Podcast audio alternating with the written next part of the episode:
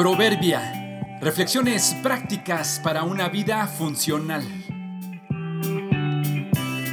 Enero 10. Tenlo presente.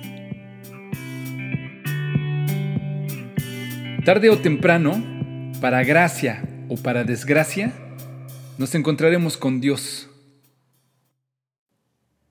Pasé con mi auto a un costado de una funeraria. Conozco esa ciudad por donde pasé y sé que es la mejor funeraria de la ciudad. Fuera del lugar había autos de lujo y mucha gente bien vestida, supongo, amigos y familiares que estaban ahí presentes acompañando a la familia de quien falleció.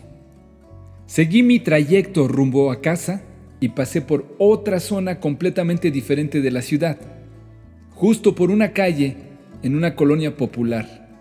Había también por ahí otro sepelio. Solo que este era en una pequeña casa. La gente estaba en sillas sentados en la calle, con adornos y una corona de flores en la puerta de la casa y señoras llorando a la entrada. Dos grupos reunidos por la misma causa. Los convocó la muerte, padeciendo por lo mismo, pero asimilándolo de maneras y estilos diferentes. A ricos y pobres nos llegará el día no hay distinción cuando llegue el tiempo. Quizá el que tenga un poco más de recursos podría aminorar un dolor o recibir algún tratamiento que le extienda tal vez un poco la vida. Pero a todos nos llegará el momento y por más que lo queramos intentar, no hay manera de estar completamente preparados para ese día. Qué bendición no saber cuándo será nuestro final. Algunos dirán que al saberlo podríamos aprovechar mejor el tiempo otros viviríamos angustiados y contando las horas. Lo que es cierto es que llegará y nos llegará a todos. Pero como no sabemos cuándo será, vivamos con esperanza, haciendo planes y confiando en que Dios nos ayude para lograrlos.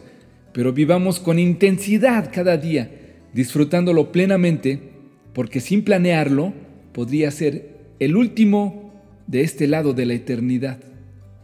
Te propongo empezar desde aquí una relación con Dios, ya que, creas o no en Él, algún día te lo encontrarás, para gracia o para desgracia allá, según sea tu decisión aquí. Te conviene tenerlo presente.